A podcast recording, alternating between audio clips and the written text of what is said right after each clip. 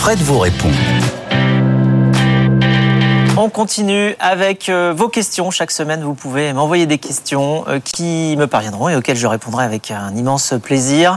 Stéphanie, cette semaine Ouais, et pour envoyer vos questions, c'est très simple. Hein. Euh, vous pouvez vous rendre sur le site de BFM Business, la page des pionniers.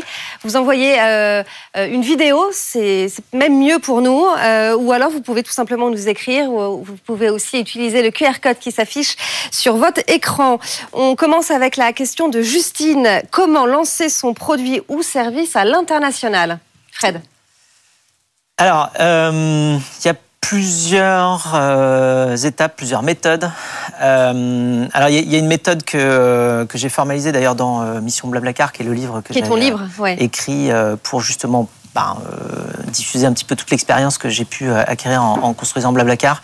donc, il y a vraiment trois étapes. C'est une analogie du saut, c'est-à-dire qu'il y a la préparation, il y a le saut lui-même et il y a la réception. Alors ça veut dire quoi? En préparation, on peut aller préparer euh, d'abord son produit à pouvoir partir à l'international. Ça veut dire quoi? Ça veut dire que on peut par exemple essayer une première internationalisation, une première euh, traduction du produit pour déjà habituer un petit peu tout le monde au fait qu'il y aura plusieurs euh, versions dans plusieurs langues du produit.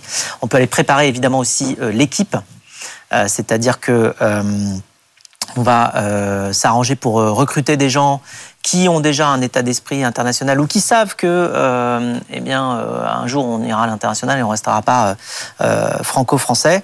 Et puis après, on peut aller préparer aussi sa marque, c'est-à-dire vérifier déjà que son nom même le nom qu'on utilise en France, eh bien, va pouvoir tout simplement s'exporter. Donc ça, c'est la phase de préparation. Ensuite, il y a la phase d'expansion où là, on a plusieurs choix. Soit, soit on essaye en démarrant de zéro, c'est le plus dur, malheureusement, c'est-à-dire en démarrant de zéro sur place en recrutant une équipe. Soit on essaye en faisant une acquisition, donc on va trouver quelqu'un qui fait la même chose que ce qu'on fait, ou quasiment la même chose que ce qu'on fait sur place. Et puis on va essayer de s'arranger, on va dire, bon écoute, euh, on, a envie d'aller dans ce pays-là, on a peut-être plus intérêt à unir nos forces euh, qu'à euh, se retrouver tous les deux directement concurrents, donc on va plutôt travailler ensemble.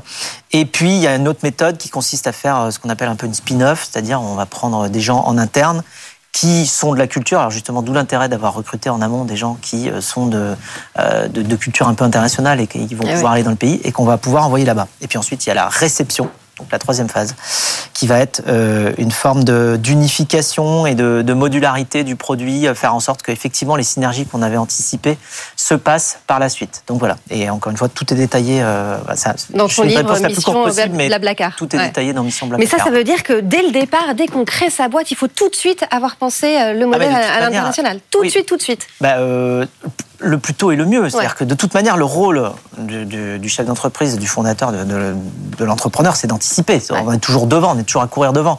Alors on court non seulement devant à trois mois ou à six mois, mais on court aussi souvent devant à un an, deux ans, trois ans, cinq ans.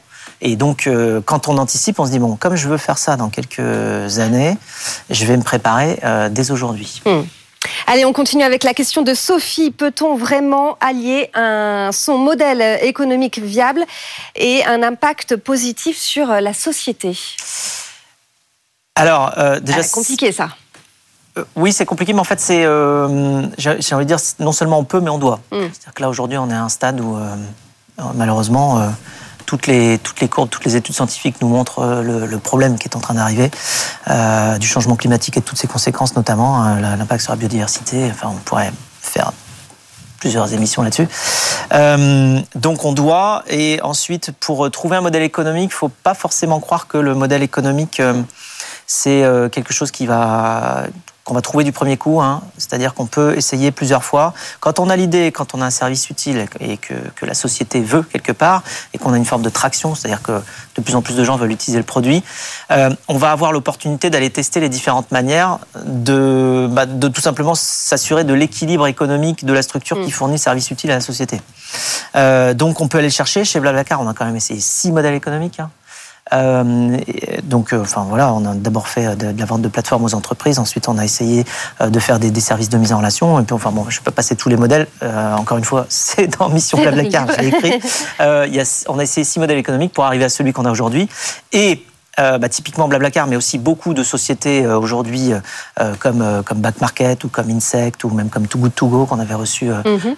l'autre jour, ont des modèles qui montrent qu'on peut allier à la fois impact euh, impact écologique pour le coup euh, assez fort et modèle économique qui fonctionne dans des logiques soit d'économie circulaire, soit de, diviser le, diminuer le gaspillage. et, et, donc c'est possible. Aujourd'hui avec Blablacar, on permet l'économie de 1 600 000 tonnes de CO2 par an. Alors c'est des grands nombres, mais il faut se rendre compte de ce que c'est. 1 600 000 tonnes de CO2 économisé, donc en moins dans l'atmosphère chaque année. Euh, c'est plus que l'intégralité des émissions de CO2 du trafic routier d'une ville comme Paris. C'est euh, une fraction non négligeable euh, des émissions d'un pays comme la France. La France, c'est 500 millions de tonnes de CO2 économisées par an. Euh, donc 1 600 000 tonnes, c'est à peu près 0,3% en moins. C'est pas mal. C'est déjà ça. Et donc c'est possible. C'est possible. Par contre, il faut y penser, c'est ce qu'on appelle aussi les sociétés impact by design. C'est-à-dire que quand on va construire sa société directement, on va penser à faire un, système qui, quand il va grandir, va avoir un impact positif. Et puis, on pourra trouver le modèle économique sur la route. Merci beaucoup Fred. Voilà pour euh, les réponses aux questions de euh, Sophie, euh, notamment également de Justine. J'espère que les, réponses vous conviennent. Merci Fred, c'est la fin de cette émission. On se retrouve. et puis merci pour toutes les questions. La semaine prochaine. Oui, à la semaine prochaine. Bon week-end. Bon week-end.